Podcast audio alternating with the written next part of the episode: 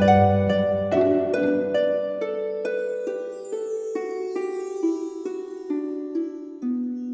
イルセラピーでバラ色の人生。宇宙とつながるミオラジオ。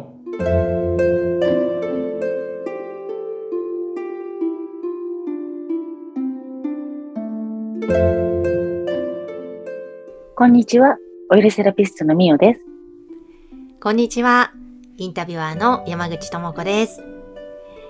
えみおさんもこの季節、街の中すごい緑も綺麗だし、お花の香りもあちこちからしてきて、ジャスミンかな？なんかすごいいい香りがうちそうそうそうジャスミンすごい香りますもんねやっぱりですか？うんいやーだからなんかいい季節だなと思いながら歩いてますね。ねえうん。もう本当6月 ?5 月、6月といったらバラの季節なんですけども、お花屋さんでもね、いろんなあのバラの花とか、尺投げとかね、あの、すごくたくさんお花があって、つい私今日買ってきたんですよ、ローズを。わ、私もね、買ってきたんですよ。あ、そうなんですか？なんか、電車の中で急にお花買いたいと思って、うん。で、降りてすぐ一輪ですけども、買って帰りました。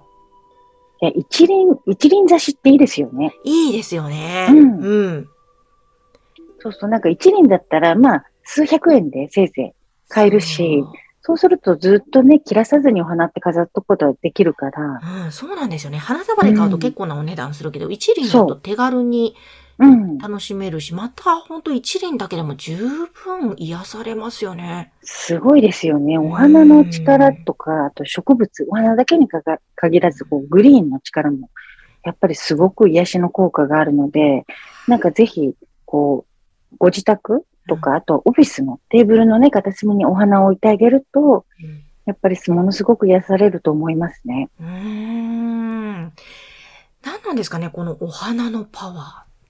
うん。なんかお花って、まあ見えないけども、あの、お花のこう、妖精とかに、精霊がいるんですよ。へー、妖精さんが。うん。うんうん。そうなんですよ。で、私ももちろん見えないんですけども、まあ、見える方もいらっしゃるみたいなので、あの、買ってくると、あ、今、ね、バラの妖精この辺待ってるんだなと思って、可愛いなと思って眺めたりうん、まあ、たまに声かけたり、うんそうするとね、お花も喜んでくれて、あの、なんか、お花からパワーいただきますね。へー。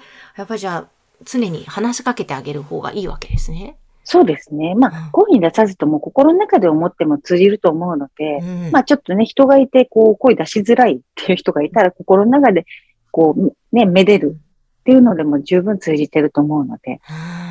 うんうん。いやー、なんか、きっとありますよね。その公園にある木でも、うんお花でも、雑草でも。はい。うんだってそれこそ雑草なんて今、うちのすぐね、隣のところの雑アスファルトのあの間から、うん毒ダミがすごい咲いてるんですよ。あー、うちも、ちょうどお花も。ね。うんう。ん。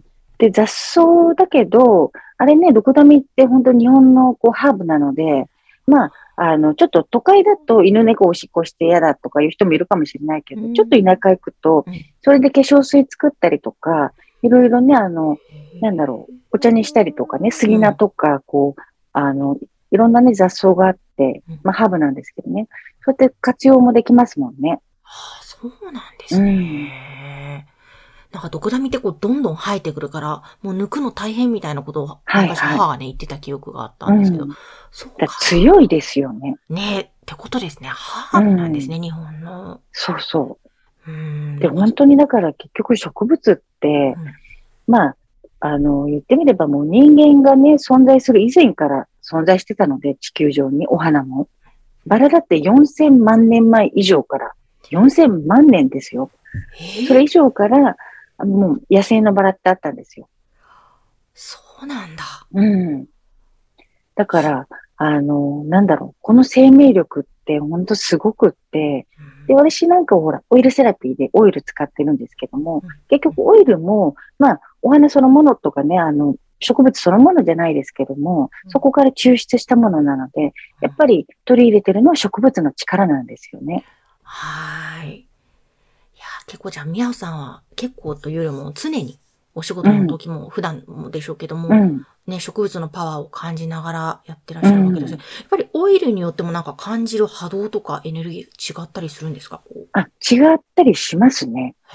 で、あの、それも別にこう、自分にとって、例えば人によって全部感じ方が違うので、うん。それを使ってなんか、ふっと軽くなる感じとか、ふわっとあったかいとか、あ、なんかただこの香り好きとかね。うんあの、香りってそれこそその植物の本質を表すものって言われてるので、うん、まあオイルになった時はまた別の形のね、植物が別の形にこう生まれ変わった感じなんですけども、うん。もう単純にお花一輪買ってきて、お家に飾ってみたり、うん。それだけでもね、ものすごく人間のこう心と体の健康にはいいので、うんで、またお花美しいじゃないですか、もう。完璧ですよね。いやー、本当に美しいですね。うん。本当だから、なんか不思議でね、こんなピンクがあったり、黄色があったり、いろんな色があったり、なん、なんでしょうね。本当にだ、そのままで完璧で、うんその自然のなせる技ってすごいなっていやー思いますね。と、このね、一輪のお花もそうだし、うん。木の公園のね、木、木ですかね。普通の木も、やっぱすごいですよね。ねえ、神社なんか行くとこうね、ご神木って言って大木がね、何千年の木がありますようん。いね。やーだから、そのさっき言ってた精霊さんがいるから、やっぱり、うん。あ、なんだろうな、ありがとうございますとかは美しいですねとか、うん。話しかけるとまた面白そうですね。ね、そうですね。そのうち会話ができるかもしれないですもんね。あ、ミオさんはできそうですね。いやー、どうだろう。なんかわざとらしく必要ないんだろうけども、うん。わあ、すごいなーとか、可愛いなーってね、やっぱり思うだけで、うん、うん、なんかこう、愛の交換みたいになってると思うのであ、あ、そっか。うん、なんか、目に見えないとか聞こえないけれども、絶対に通じるものはありますよね。だから、世の中、なんかエレエネルギーですもんね。うんミオさ、んもおっしゃってたけどほん。とそう。で、植物って、本来はこう、土の中、ね、種一個からこう芽が出て、で、太陽の光を浴びて光合成してっていう、私、オイルのことも説明してるんですけども、植物は天と地のエネルギーを兼ね備えたものです。もう物質以上のものですって言ってて、うん。そうなんですよね。だからオイルもいつもただの物質じゃないですって言ってて、ややっぱり人間ってそうやってもう、あ、これ物ねって見ちゃうんですけど、実際これが地中に根を張って、うん、こう出て、種からうん、で、太陽の光でどんどん大きくなって、花を咲かせてって、この一連の、こうね、命の、なんて言うんでしょう、仕組みっていうのも、これ、ちょっと考えるとすごいことじゃないですか。すっごいことですよ。うん。で種一個からあの大木になるんですよ。ねえ。そって、今、お話聞きながら思ったんですけども、あの、私は日本酒の番組をポッドキャストでやってるんですけど、うんその日本酒もまさにお米は種からできて、おうん米を育てて、そのお米と、まあ、お水と、まあ、見えない微生物や菌などうん。で醸してうん出。来上がるんで、なんかちょっと、まあ、で、その、おい植物オイルとは違うかもしれないですけど、うんうんなんかでも似てるなってちょっと思って。あ、でも稲もね、もちろんそうですよね。人間のこう食事になってくれる。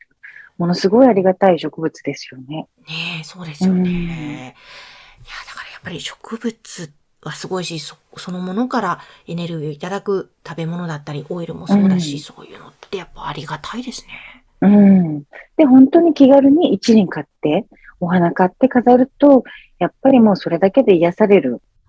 まあ癒されてる気持ちがあんまりなかったとしても、それを習慣にしてると、だんだんだんだん、やっぱりその住んでる空間も、こう、美しくなっていく。うんうんうん。だからまあ見てくれだけの美しさじゃなくてね、どういう花瓶に飾ろうかなとかね、そんな楽しみもあるし、季節ごとの花があったりね、うん、お花をなんかめでるとか植物を楽しむってやっぱりすごく人間にとってはね、ただただ、こう、なんだろうな、そこにあるってだけじゃなくって、やっぱり生き物だからものすごくエネルギー効果になってるんでね、うんぜひあの、これ聞いたら帰りに買って、お花ね、一輪買って帰ってほしいですね。ですね。本当になんか、心も豊かになるし、生活にもこう豊かさや潤いをね、うんもたらしてくれますもんね。はい。そうなんですよ。お花は美しいので、本当に美しいなと思って、眺めて自分も美しくなるっていう、そのエネルギーをいただいて。いいですね。どんどん美しくなりましょそう、だから美っていうのは、ただ外見だけじゃなくてね、こう内面の美しさも出るし、うん例えば所作の動作の美しさとかね、言葉遣いの美しさとか、なんかそんなのも全部美しさなんで、お花見ながらね、どういう言葉でこう美しさを表現しようみたいな、詩が生まれますね、そうすると。おおぜひじゃあ今度はみおさんポエムを披露していただきたいと思います。わかりました。ということで、ぜひ皆様、お花のある生活をという今日はテーマでお届けしました。みおさん、ありがとうございました。ありがとうございました。それでは皆さん、ごきげんよう。